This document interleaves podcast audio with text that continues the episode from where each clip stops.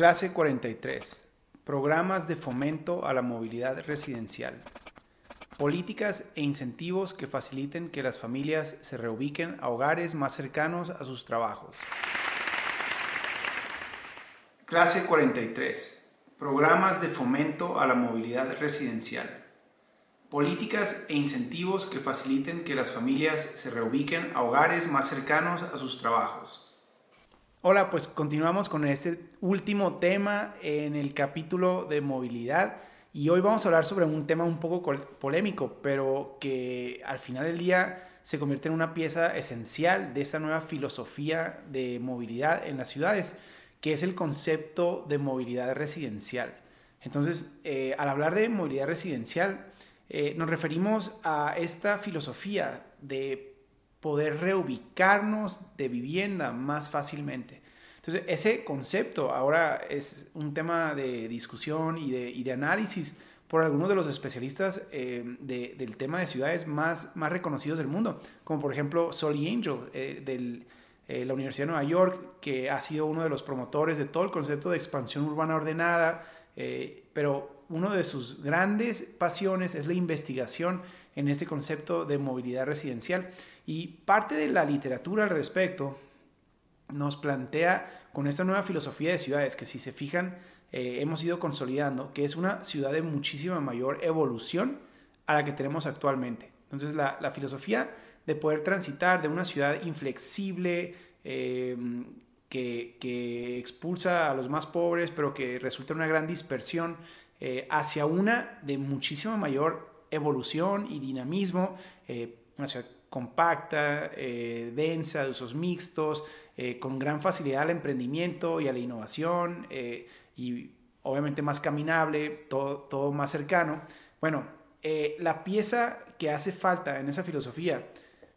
es una que nos obliga a nosotros como ciudadanos a ser más resilientes, a, a estar más abiertos al cambio. y dentro de las piezas más complejas de esa apertura al cambio es la apertura a reubicarnos de vivienda. Entonces, eh, parte del análisis que probablemente ya pueda asustar a algunos de ustedes, eh, pero que tenemos que entender para, para, para, tener el panorama completo de esta filosofía, es, es esta filosofía que actualmente tenemos, que es la opuesta, que parte de dos cosas. Primero, eh, ya decíamos en la clase anterior del concepto del sueño americano o del sueño que nos vendieron el modelo inmobiliario actual de comprar una vivienda unifamiliar en, una, eh, en un fraccionamiento exclusivamente residencial eh, y poder percibir la vida del campo ¿no? como, como tranquilidad eh, o, paz o este, poco ruido, eh, como si estuviéramos en el campo dentro de esta zona protegida exclusivamente residencial. Bueno, ese, ese concepto se ha convertido en uno de los grandes, eh, eh, digamos, retos para esta nueva filosofía, porque el sueño que se implicaba era que una familia iba a comprar desde su primera vivienda, iba a poder comprar la, la vivienda de sus sueños. Y entonces era importantísimo eh, tener mucho cuidado de dónde comprábamos nuestra vivienda, porque ahí nos íbamos a terminar retirando. Íbamos a, a invertir todo nuestro patrimonio y vamos a construir el patrimonio, pero eventualmente retirarnos en esa casa. Y entonces nuestro análisis con esa filosofía es, es uno donde estamos pensando no nomás en qué necesitamos ahorita, digamos, eh, una persona soltera eh, o una familia, una pareja recién casada. bueno, no importa.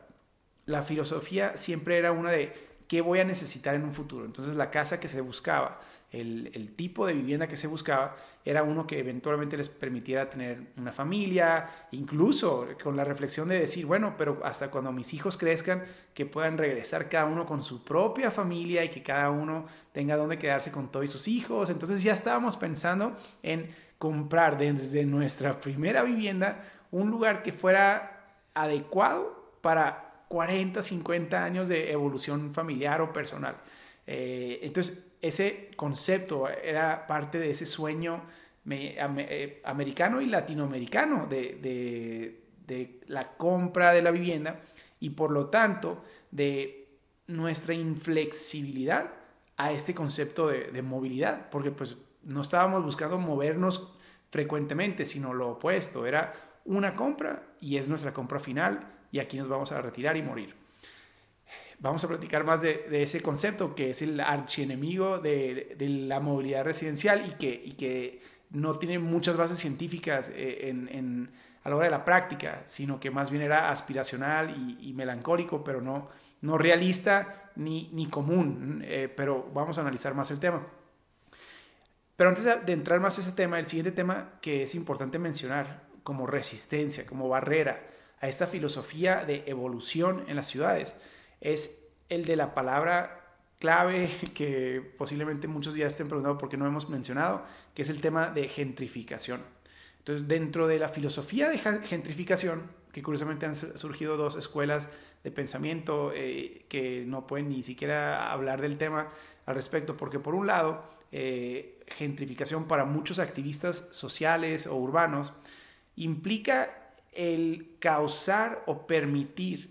eh, una evolución en un barrio o en un sector de la ciudad que va a expulsar a las comunidades eh,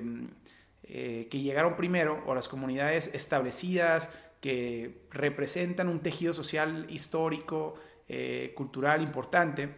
y que les va a expulsar, pero incluso a muchos de ellos a, familias marginadas o familias eh, de bajos recursos, que los va a expulsar y van a perder todo ese valor social, cultural que se había desarrollado en esa zona, pero pues van a perder su, su estilo de vida. Incluso hemos visto películas de este concepto, donde un desarrollador eh, obliga a residentes a venderle sus departamentos o sus casas y unos cuantos que se rehusan a vender, pues empiezan a sufrir el, abuso o la extorsión o la presión de, eh, pues en las películas lo, transmiten como, como eh, pandilleros que vienen e intimidan a, adultos mayores por lo general, porque mucho de este miedo sí se, eh, dirige a esos adultos mayores que crecieron toda una vida en una colonia y que con esta evolución, con este desarrollador, que va a llegar a expulsarlos de su comunidad, van a pues, tener que enfrentar una vida completamente desconocida sin la cercanía de todos sus seres queridos y la comunidad que ya conocían. Bueno, ese concepto de gentrificación es uno que aterroriza a eh, defensores sociales o activistas sociales y urbanísticos en muchas ciudades y que entonces transmite un miedo y una eh, resistencia natural a este concepto de evolución. Ahora, tienen sentido y, tienen razón en las películas cuando esto se causa de una manera violenta como, como ocurre en muchas películas y, e incluso es un tema que debemos de comentar y de analizar, el de lo que pasa cuando, cuando esto, eh, no nomás por esos desarrolladores abusivos, sino por la evolución de usos de suelo, por la autorización de cambios de usos de suelo de cualquier tipo, empieza a generar una presión inmobiliaria en una zona de la ciudad que, que termina en, en una situación donde muchos pues genera plusvalía, o sea, muchas veces, sobre todo cuando esto va acompañado de, proyectos eh, urbanísticos, de regeneración urbana eh, bien pensados, pues empieza a generar una gran plusvalía en la zona. Y esa plusvalía de esas zonas que, están recibiendo esta presión inmobiliaria eh, hace que muchas familias que ah, tenían inversión, tenían su vivienda o tenían eh, inversiones de todo tipo en ese sector, eh, ahora con los nuevos precios a lo que se está vendiendo el metro cuadrado, lo que la cantidad de dinero que les están ofreciendo para comprarles o rentarles su, su vivienda,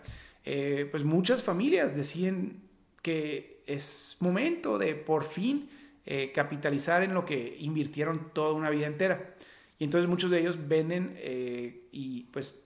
pueden eh, convertir en, pueden liquidar su, su, gran inversión, su patrimonio, con una ganancia que nunca esperaron. Entonces, de cierta manera, eso es una gran ganancia para esas familias. pero aún así, muchos activistas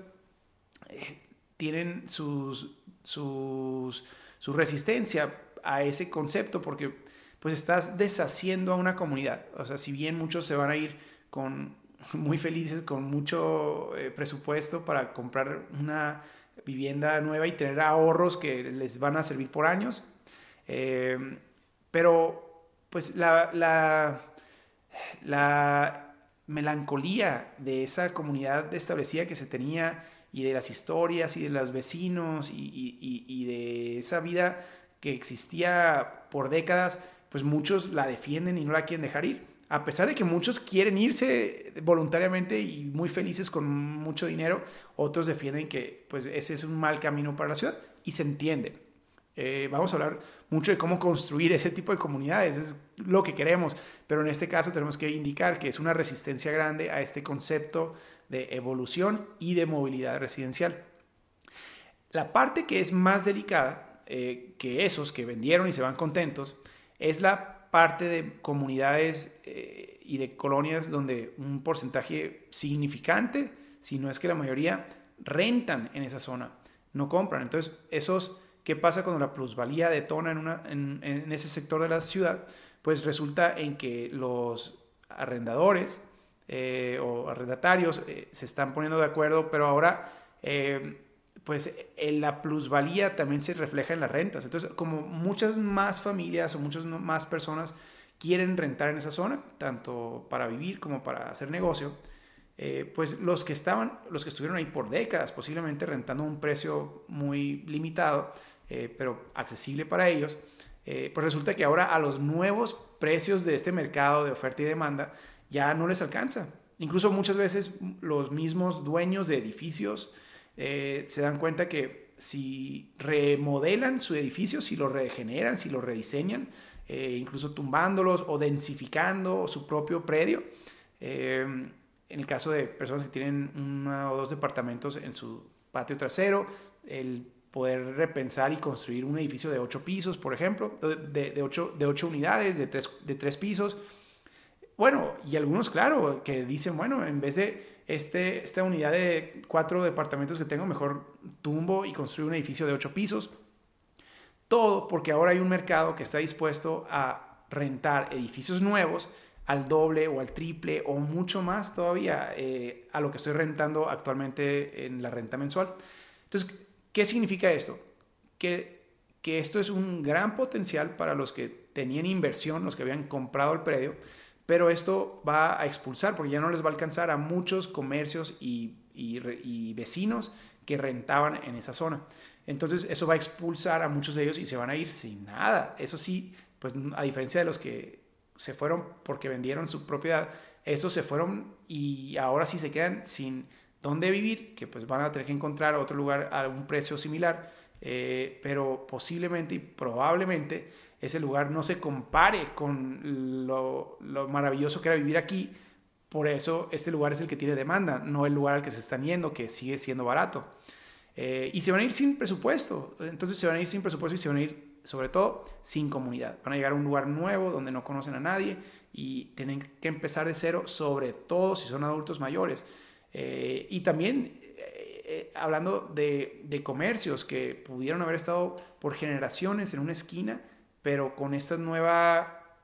desarrollo, estas nuevas eh, demandas de comercio en esa zona, eh, pues van a tener que cerrar las puertas. Y todos los que, van, los que pues, tenían esa, esa parte de su corazón invertido en esa comunidad, que crecieron en esa tiendita o crecieron en ese negocio,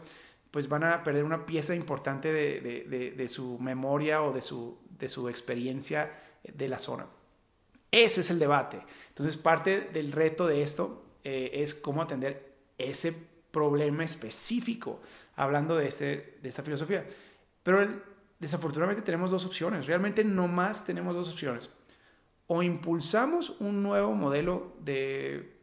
ciudad hacia una ciudad mucho más flexible para poder evolucionar hacia usos de suelo eh, mixtos, hacia una densidad sostenible, que le genere muchas mejores opciones de vivienda a todos, eh, especialmente los más pobres. Y vamos a hablar mucho de ese en los siguientes eh, temas. El, capítulo de ciudad accesible, el tema del acceso a la vivienda va a ser parte fundamental de esta nueva filosofía. Pero para ello tenemos que apostarle a una filosofía de evolución, de, flexibilidad eh, y, de, y de fomento a la movilidad residencial. Si, si nos frenamos por esta, por esta eh, resistencia que, que, se genera al miedo de, de, la evolución en algunas comunidades, eh, y, si, y si sobre todo pensando en las familias que van a verse expulsadas y van a perder su, su modo de vida o su, o su comunidad, eh, si frenamos toda la evolución de la ciudad debido a ese miedo, las consecuencias son infinitamente superiores de manera negativa a, eso que nos está asustando. Afortunadamente, no nomás tenemos la opción de ignorarlo y de, decir perdón y ni modo impulsar una mejor ciudad. Hay maneras de ser prácticos, hay maneras de atender esos problemas específicos, preverlos y prevenirlos para que esta evolución no afecte a los que más nos preocupa que va a afectar. Eh, va a terminar afectándonos a todos, va a terminar afectando eh, a unos más que otros, pero a esos casos específicos que en una comunidad pueden ser posiblemente 10 negocios y posiblemente 50 familias que estaban en una situación realmente vulnerable y que son la esencia de esa comunidad y ese corazón. Bueno, con un poco de visión con un poco de, conocimiento urbanístico y, comercial incluso, eh, hemos visto que algunos desarrolladores identifican esos que son la identidad, son la esencia, son los que, los que hacen, eh, le dan valor incluso a esa comunidad y a ese, sector, eh, y los invitan a ser parte de su proyecto. Claro, no se lo podemos imponer a, un desarrollador que está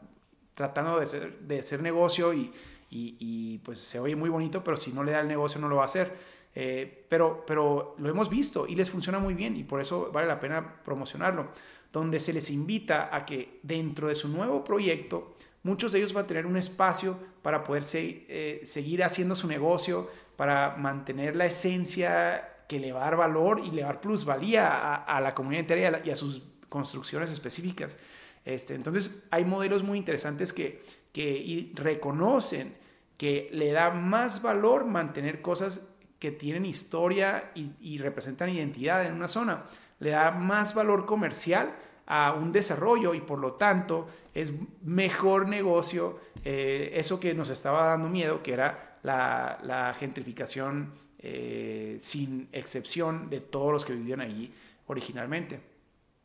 Eh, y asimismo, a esas familias que son un par de familias o un par de docenas de familias que nos preocupan más esta, esta evolución. De nuevo, la ciudad al transitar hacia este modelo de densificación,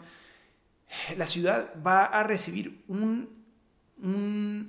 una parte de ese negocio, va a, ser, va, a ser,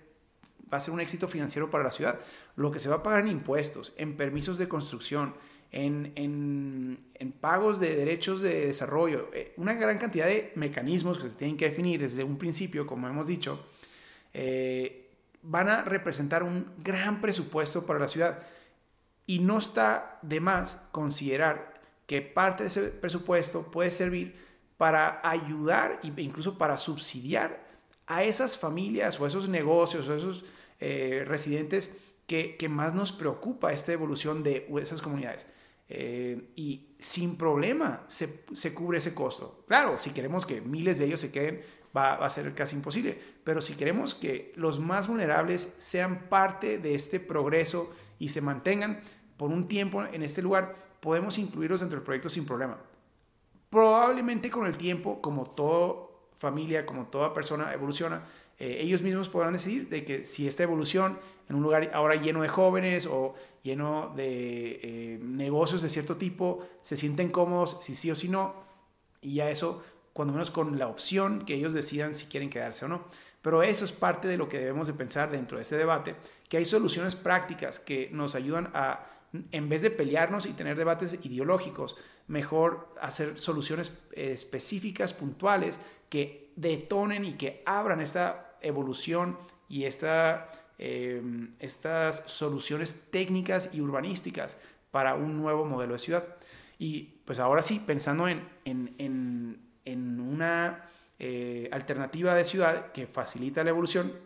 tenemos que reconocer varias cosas. Entonces, no más como comentario, eh, para que esos miedos no nos ganen en los conceptos de gentrificación y también en los conceptos del sueño americano y latinoamericano de, retirarse en la primera casa que compramos, tenemos que reconocer la realidad, que primero, eh, hoy en día las familias en promedio, eh, bueno, en México varía de país en país, pero eh, en la mayoría de esos países las familias hoy ya, se, las personas se reubican entre 7 y 9 veces, se reubican de lugar en sus vidas y de vivienda. Es decir, durante una vida, una persona no vive en una sola casa y ahí se retira, sino que lo hace siete a nueve veces ese cambio. Entonces,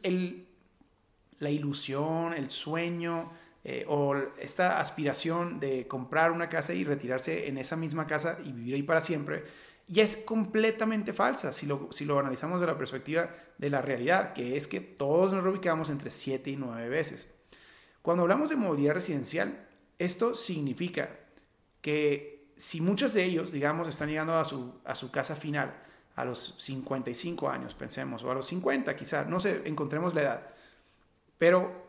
al hablar de movilidad residencial, lo que estamos diciendo es que esa cantidad de, de movimientos residenciales, que son de 7 a 9, el poder incrementar ese número, en vez de ser de 7 a 9, que sea de 8 a 10 o de 9 a 11 veces, la cantidad de veces que se va a cambiar de vivienda una persona en su vida puede significar la solución completa a este reto ideológico o aspiracional al que teníamos eh, en mente. Entonces, ¿qué significa? Que si en vez de tener que desplazarnos, y esto es, quizá debió haber empezado por aquí, en vez de tener que desplazarnos todos los días, desde nuestra casa hasta nuestro trabajo, que posiblemente esté a media hora o una hora, porque obtuvimos un nuevo trabajo que nos quedó más lejos de nuestra casa o porque eh, la ciudad evolucionó y el tráfico incrementó y lo que antes era de 15 minutos ahora son 45. En vez de tener que aguantarnos eso toda una vida entera, lo cual implica años perdidos en tráfico para cada persona en, en su vida, el poder pensar en reubicarnos para poder vivir más cerca de donde trabajamos puede ser la solución entera a este problema de tráfico que tenemos hoy. Y mucho de ello es resistencia cultural, pero mucho de ello ni siquiera es cultural, ni siquiera es esa aspiración de quedarnos a vivir siempre en una, en una casa. Por lo general, el problema es que donde tenemos nuestro destino o nuestra, los sitios a los que más tenemos que desplazarnos en el día a día, o donde más quisiéramos eh, poder tener opciones de vivienda, no tienen oferta de vivienda actualmente. No hay opción o cuando menos no al precio que nosotros queremos es posible que los precios sean exorbitantes en esa zona, entonces pues ni modo, tenemos que vivir alejados en aquel lugar donde nuestro presupuesto sí nos permitía para poder eh, desplazarnos diario, aunque pues perdamos tiempo, pero pues cuando menos nos alcanza en nuestro presupuesto.